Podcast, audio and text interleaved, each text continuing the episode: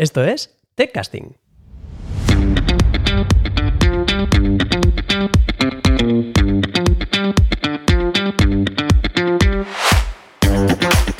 Bienvenidos al episodio número 4 de TechCasting. Soy tu anfitrión, Alfonso Faubert, y hoy tenemos con nosotros a un gran amigo mío, un gran developer y ahora Team Lead de Blue Labs, Alex Rufo. Hola, Alfonso, ¿qué tal? Buenas, Alex, encantado de que estés aquí, la verdad. Encantado de invitarme. Muchas gracias. Bueno, cuéntanos, ¿qué es lo que haces tú?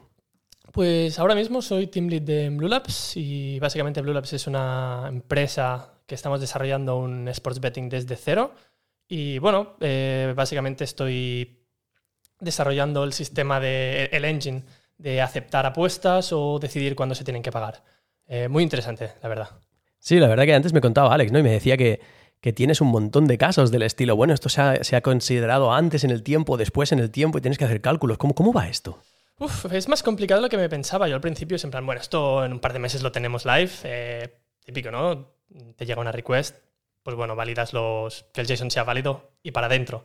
Ojalá fuera tan fácil, tenemos que mirar un montón de casuísticas. ¿Cómo te aseguras que alguien no está en el campo y sabe el resultado antes que tú? ¿Deberíamos aceptar este tipo de apuestas?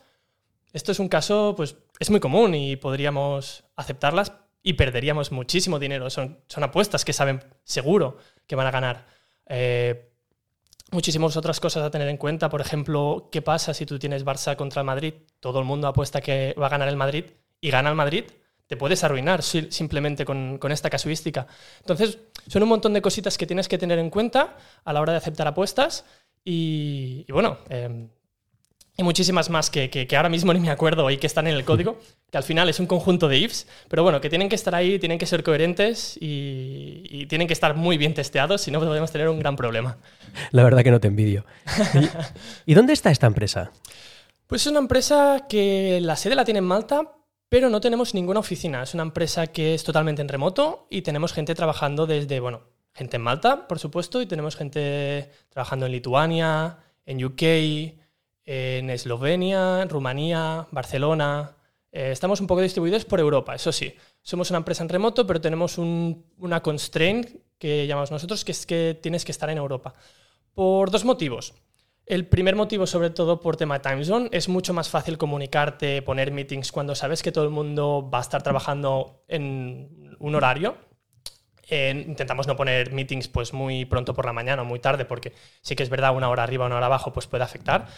Pero, pero bueno, sabemos que más o menos siempre estamos todos disponibles. Y el otro motivo es que una vez cada tres meses o cada cuatro meses intentamos hacer un on-site. Es decir, vamos a una parte de Europa que es totalmente, bueno, random o escogemos un poco a, elección entre todos y, nos vemos durante una semana. Eh, es mucho más fácil, tema visado, si todos somos de Europa no tenemos que estar pendientes de si el visado es aceptado o no, qué pasa si una persona es de fuera y no, no tiene el visado, hacemos el insight igual y lo dejamos aparte. Eh, hacer equipo es importante y por eso también de momento solo aceptamos gente con, con visado europeo.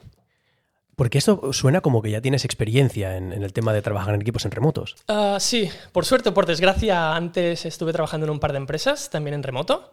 Y bueno, empecé a trabajar en remoto un poco por, por el, el, poder obtener un salario ¿no? Estados Unidos, trabajando desde Barcelona, como el sueño, el sueño dorado de cualquier developer.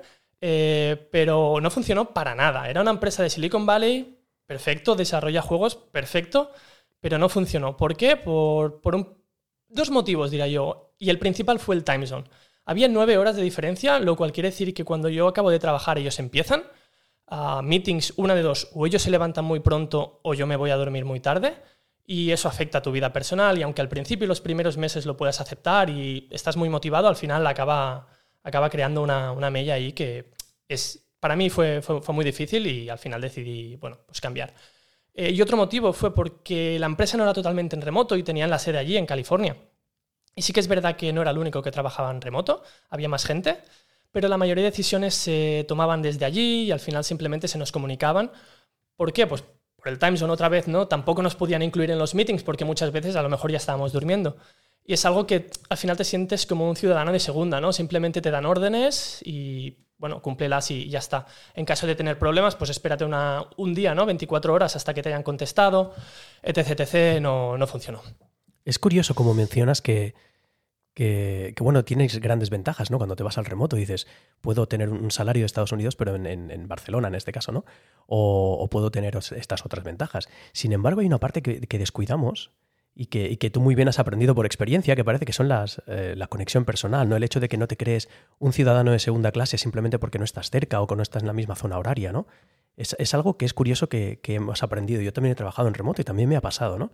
Así que en realidad me alegro muchísimo de que, de que en esta empresa lo estés llevando así porque considero que es muchísimo más sencillo. Sí, sí, sí, es mucho más sencillo. Y otra cosa que realmente también ayuda, eh, cuando hacíamos meetings, tanto en esta empresa de California como una segunda que estuvo entre medio, que sí que teníamos un horario más europeo, eh, teníamos un coworking, nos podíamos ver más, pero una de las cosas que afectó es hacer los meetings sin cámara.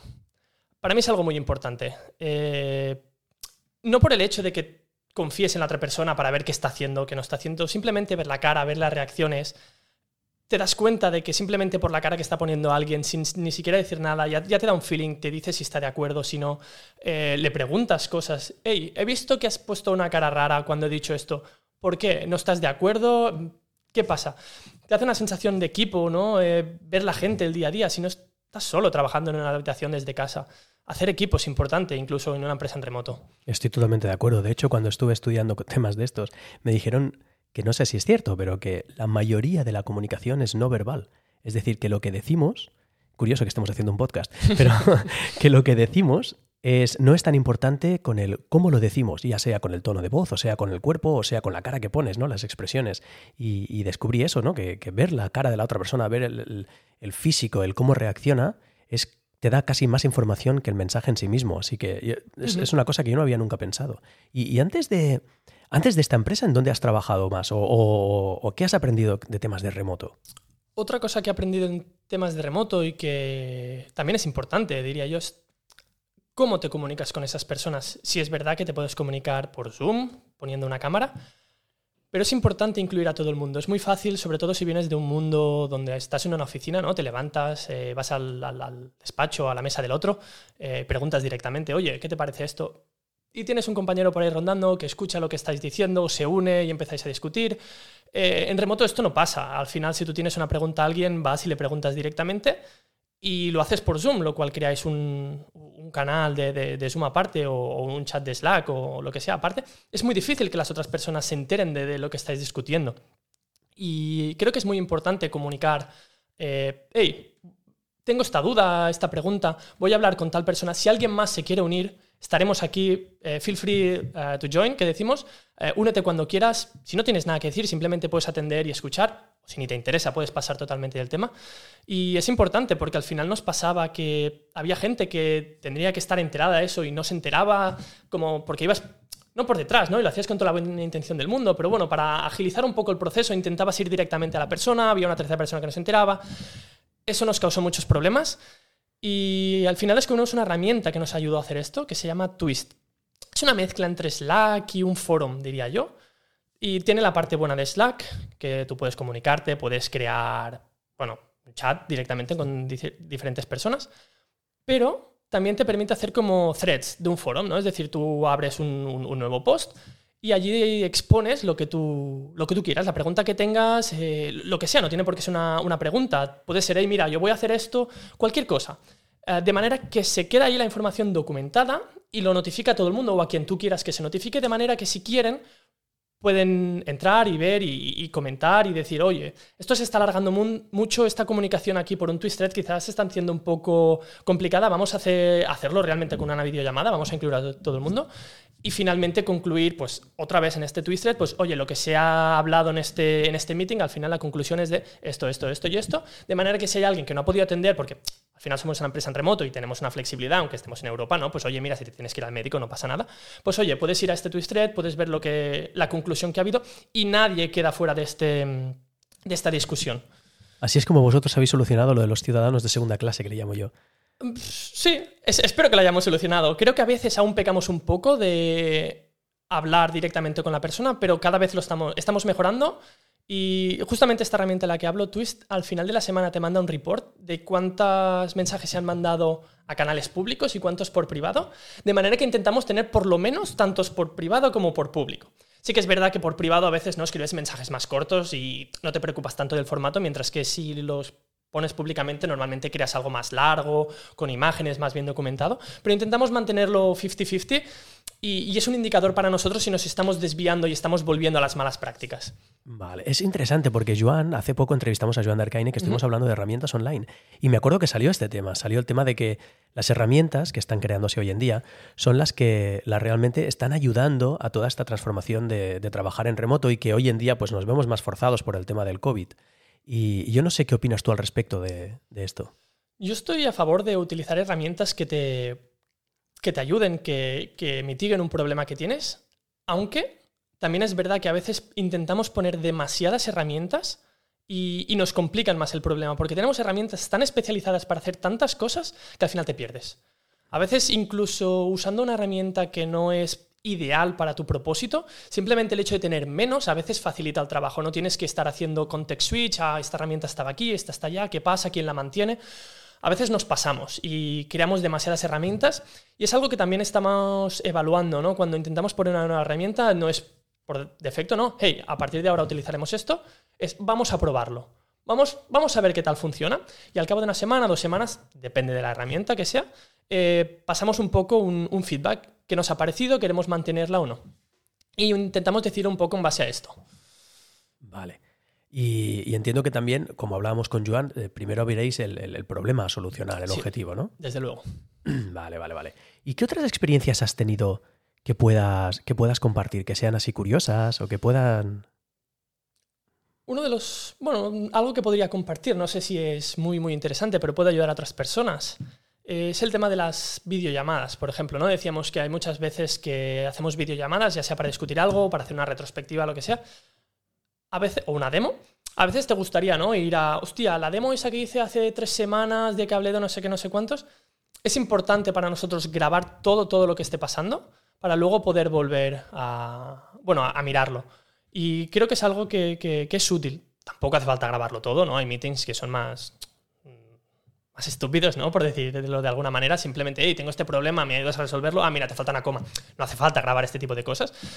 Pero discusiones que involucran más a todo el equipo, decisiones de negocio este tipo de cosas, creo que es importante. Vale. Sí, yo también creo que, el, bueno, de hecho, últimamente parte de mi trabajo también consiste en, esto, ¿no? Que antes hablaba con Alex y le enseñaba que, que, por ejemplo, esta tarde tengo que asistir a una reunión, ¿no? Y lo que haremos es grabarla para que yo después la pueda poner en un grupo de, coaches que somos para poder discutir a ver qué mejoras podemos hacer, ¿no? A ver qué, oye, mira, ¿por qué has interrumpido aquí? O esta información igual no era tan relevante en este punto, ¿no? O quién ha puesto los objetivos de esta reunión, ¿por qué no están puestos? Hay que ponerlos, o quién, quién hace qué, ¿no? Y, estoy de acuerdo que el remoto en esto a mí me ha facilitado mucho la vida, porque antes tenía que andar, entrar en la reunión en sí misma, ser un espectador de la propia reunión, que esto ya, por el simple hecho de estar ahí, la reunión ya es diferente. Y, y ahora no, ahora simplemente la podemos grabar, luego la revisamos y vemos a ver los puntos de mejora, ¿no? Como, como entrenador. Y la, y la, verdad que las herramientas a mí me han, me han, ayudado mucho, mucho, mucho. ¿Qué consejos tendrías tú para alguien que quiera empezar a trabajar ahora en una empresa en remoto? ¿Qué cosas tendría que buscar? ¿Qué cosas tendría que mirar? ¿Qué, pistas le podrías dar a un desarrollador o un lead que quiera empezar a trabajar en remoto? Esa es una buena pregunta y creo que una de las cosas que más valoro y que si tuviera que cambiar de empresa miraría más es la cultura de la empresa y cómo trabajan. Más que cuál es el producto, que sí que es importante trabajar en una empresa donde el producto te gusta, es cómo va a ser tu día a día, cómo os comunicáis, cómo, cómo trabajáis. Porque al final es lo que más, te va a afectar y es tu, bueno, cada día vas a estar trabajando allí, es importante comunicarte y es algo que, miraría. ¿Cómo hacen? Como he dicho, pues ahora mismo yo no intentaría entrar en una empresa donde tuvieran una sede y hubiera ciudadanos de segunda, ¿no? Gente en remoto. No digo que no se pueda hacer y seguramente que hay empresas que lo hacen bien, para mí esto sería un, algo, un red flag, manera de, esto quizá te puede no funcionar. ¿Y cómo lo haces esto? ¿Cómo miras la, cultura? Pregunta. Pregunta, sobre todo si estás en una entrevista, si ya has decidido entrar en una entrevista, eh, pregunta cómo es el día a día. Si no, hay muchas empresas que cada vez más creo que publican en sus páginas web o blog este tipo de cosas, eh, cómo trabajan, y, creo que es importante fijarse en esto. Eso me lo preguntan a veces a mí también. Me, tengo, tengo un compañero que me decía, ¿no? Oye, quiero medir qué tipo de cultura tengo en la empresa. Y la verdad que a mí me costaba, me costaba. Bueno, ahora no, lo que estuve investigando y descubrí que hay, que hay psicólogos que estuvieron haciendo análisis, ¿no? Y, tienes estudios que te dicen qué tipo de cultura, si es una cultura orientada al poder o una cultura orientada más a la, a la performance, ¿no? Pero claro, a mí me parece muy raro a veces tener que hacer estas preguntas en una empresa de, qué tipo de cultura tienes o de eh, si viene un mensajero le vas a castigar por traerte un mal mensaje. Y, la verdad que, ¿qué opinas tú al respecto de esto? Sí, es, es, difícil, ¿no? Medir cuál es la cultura de una empresa y al final a veces la cultura que tú tienes en la cabeza o lo que tú crees que la empresa hace no, no es realmente lo que, lo que está pasando dentro de la empresa y te pueden decir muchas cosas y al final entras y es algo totalmente distinto, un poco, un poco diferente. Pero, pero bueno, al final yo creo que hay preguntas o manera de poder averiguar esto. Por ejemplo, en caso de tener que desarrollar alguna nueva funcionalidad, ¿cómo lo hacéis? ¿Quién decide? ¿Qué, qué pasa si una vez se ha decidido y se encuentra algún problema mientras estás desarrollando. Hay que volver a empezar, se escucha al desarrollador, un poco cómo, cómo funciona, ¿no? Más que cómo se deploya, qué tecnologías usáis. Evidentemente es importante, ¿no? Si tú tienes, estás especializado en un lenguaje y te gustaría seguir, obviamente es algo que tienes que tener en cuenta. Pero yo ahora mismo estoy, o, estoy más enfocado, me gustaría más, me gusta más averiguar cuál es su metodología de trabajo desde que quieren hacer una nueva funcionalidad hasta que se deploya, ¿no? Eh, cómo deciden, quién toma esas decisiones, quién se incluye en la toma de estas decisiones. Y, bueno, yo creo que esto es, te da un poco la idea de cómo es esa empresa detrás. Si es un poco un tirano, ¿no? Que simplemente te da, te da órdenes dices esto se tiene que hacer así ya. O simplemente soy, mira, he tenido esta idea, creo que esto es bueno para el negocio. ¿Cómo lo veis? Ok, tiramos para adelante, cómo lo podemos desarrollar, qué servicios se involucran, qué equipos se tienen que involucrar, etc. etc. Y entiendo que así es como lo haces tú, o cómo lo haces tú con tu equipo. Pues sí, es algo parecido a, lo que acabo de mencionar. ¿no? Eh, tenemos el, CEO, que al final eh, tiene una, visión del producto bastante clara de lo que quiere hacer. Eh, tiene mucha experiencia en, betting y, bueno, es él un poco el que va, va, decidiendo, ok, me gustaría hacer esto, creo que es el siguiente paso. Y luego se nos deja un poco a los team leads refinar esa iniciativa. Nosotros hablamos de iniciativas y una iniciativa no se puede empezar a desarrollar hasta que no esté refinada. Y por refinada lo que entendemos es que se, se ha hablado con el, con el stakeholder, en este caso el CEO, o si tenemos que hablar con otras empresas o con otras personas, pues intentamos desgranar al máximo posible cuáles son los requisitos y tenemos que tener como un blueprint de cómo será la arquitectura a bastante alto nivel, ¿no? Porque si vas muy bajo nivel, al final pues ya lo has implementado, de cómo van a interactuar los diferentes servicios y los diferentes equipos para ver dónde nos podemos encontrar problemas. Si vemos además que estamos tocando un servicio de otro equipo, pues se incluye a ese equipo o al lead de ese equipo en el refinamiento, de manera que todos, al final, una vez se ha aceptado ese refinamiento, todo el mundo está de acuerdo y todo el mundo sabe, más o menos, qué es lo que se tiene que hacer incluso a veces definimos ya los contratos de, las APIs, rollo la API va a ser así. Obviamente pueden haber problemas y se puede cambiar, pero de esta manera no tenemos blockers. Yo ya sé cómo va a ser la API, yo ya puedo empezar a implementar cosas, aunque desde el otro lado no, se me esté llamando o no esté el endpoint disponible. Es súper interesante porque ahora lo acabo de mezclar esto con, con, una cosa que me preguntan mucho cuando hago, cuando hago webinars, ¿no? Y es, qué opino yo sobre, sobre Scrum, porque sí que es cierto que Scrum yo lo veo como oficina, ¿no? Muchas veces lo veo como oficina, como stand-up, todos de pie en el mismo sitio, ¿no? Y ahora con el tema del remoto me siguen preguntando, oye, ¿y Scrum qué? ¿Dónde se queda Scrum en, la ecuación de, de, esta transferencia remoto que estamos haciendo todos? ¿Qué, ¿Qué opinas tú al respecto? Sí, estoy un poco de acuerdo con lo que tú dices, ¿no? Lo veo mucho más para oficina o creo que es mucho más fácil implementarlo en una oficina. Eh, lo que estamos haciendo nosotros, que nos está funcionando bastante bien, también creo que es algo que depende bastante del equipo, es cada equipo tenemos la empresa dividida entre cuatro equipos principalmente, un poco orientados al negocio. Y dejamos que cada equipo decida cómo quiere trabajar internamente. Si un equipo quiere hacer Scrum, perfecto. Si un equipo quiere hacer Kanban, perfecto. Si un equipo quiere hacer algo totalmente diferente, perfecto, siempre y cuando ¿no? al final pues, se, haga delivery de, lo que se ha pedido. Pero antes de llegar a este, a este punto, ¿no? De que cada equipo haga Scrum o no, se hace este refinamiento de la iniciativa, que es algo que no tenemos un sistema muy marcado, sí que se dice, bueno, nos gustaría tener lanzado esta funcionalidad para tal día, depende de lo grande que sea. Evidentemente es una estimación, pues deberíamos empezar a estimarla, a, refinarla ya. Y una vez está refinada, entonces es cuando empieza el proceso de Scrum, ¿no? Ya sabemos exactamente qué es lo que tenemos que hacer, podemos empezar a crear épicas, tareas, y una vez tienes las épicas y las tareas, puedes estimarlas eh, más granularmente con story points o lo que cada uno quiera, y ahí es donde Scrum creo que empieza a tener un poco de valor puedes ya ver un poco más, eh, vale, pues lo tendré para el día que se había pedido o no. Pero hasta que no sabes exactamente lo que tienes que hacer, yo ahora mismo no le veo, no le veo mucho valor. ¿Y cómo alineáis todos estos? Imagínate que tienes un equipo que le da por hacer Kanban y otro que le da por hacer Scrum. Uno tiene estimaciones, el otro no las tiene. Entonces, ¿cómo coordinas todos estos equipos para alinearlos y decirles, mira, esto es lo que queremos conseguir, ¿no? ¿Cómo lo hacéis vosotros? Tenemos diferentes herramientas y, bueno, más que herramientas, procesos, diría yo. Eh, al final de cada semana tenemos un weekly report donde vamos un poco poniendo cuál es el estado de las, de las tareas. De esta manera también, no, no, solo indicar el estado, sino también indicar si tienes algún blocker. Por ejemplo, hey, que yo ya acabo mi tarea, yo ya tengo implementado eh, la funcionalidad con este contrato, pero ya no puedo ir más allá. Necesito realmente que el endpoint esté disponible para poder hacer un test de funcionalidad. Y intentamos usar estos weekly, eh, weekly reports para detectar estos casos. Y además tenemos otro, otro meeting cada dos semanas que le llamamos planning, que este ya es más para mirar al futuro, no tanto lo que está pasando, ¿no? sino ver un poco lo que vamos a estar trabajando. De esta manera un equipo puede estar empezando en trabajar una iniciativa, otro aún no, de manera que ya podemos prever que vamos a tener un blocker y quizá hay que cambiar las prioridades. Entiendo. Nosotros lo que hemos usado en el pasado y que ahora, por ejemplo, aconsejamos mucho es utilizar tema de, OKRs, ¿no? Que, era, que son diferentes a los KPIs, que mucha gente me dice, pero si ya tenemos KPIs, ¿no? Y son, son diferentes. KPIs es cuán rápido está funcionando el coche, es decir, vamos a 120, a 130 o tiene problemas de aceite o no. Sin embargo, los, los, los OKRs te están diciendo si estás yendo a Madrid o a Málaga y te están indicando si estás llegando a donde quieres llegar. Otra cosa es la velocidad, ¿no? Y nosotros lo que hacemos es eso, les damos OKRs a, a diferentes equipos y les decimos, mira, para de aquí a X tiempo lo que nos interesa es conseguir esto, esto y esto y estos valores.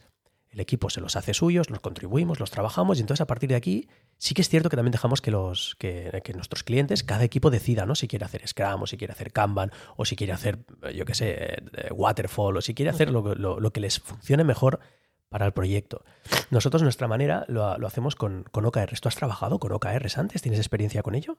Eh, no mucho, sinceramente, aunque tenemos un approach bastante parecido. Eh, al final, estas iniciativas, ¿no? Es la OKR, es lo que, es lo que tú quieres conseguir, es, tu dirección. En la velocidad nos da un poco igual, sí que es verdad que si un equipo va más rápido que otro, ¿no? Pues al final tendremos bloques y no llegaremos a, ese punto. Pero, pero no, no he trabajado nunca específicamente con esta metodología. Vale. Pues yo creo que lo vamos a tener que dejar aquí. Ya lo sé que todo el mundo quiere saber más de Alex, pero sí que hay una manera que si queréis podéis saber más de Alex y es que podéis, eh, bueno, tú mismo puedes decirlo. Sí, ahora mismo estamos eh, reclutando a gente. Estamos reclutando a diferentes tipos de developers, eh, developers en Go, Scala y frontends. Y bueno, si queréis trabajar con, con nosotros, simplemente tenéis que entrar en bluelabs.eu y ahí encontraréis toda la información necesaria. Muy bien, bluelabs.eu, ya lo habéis oído. Si queréis trabajar con Alex, ya estáis entrando. Pues nada, muchísimas gracias Alex por estar aquí. Muchísimas gracias a ti también. por hoy nada más. Solamente recordarte que podrás descargarte el siguiente episodio a partir del miércoles que viene a las 10 de la mañana. Y que si queréis contratar nuestros servicios lo podéis hacer entrando a la web www.alfonsfaubert.com. Desde The Casting os deseamos que tengáis un muy buen día. Hasta la próxima.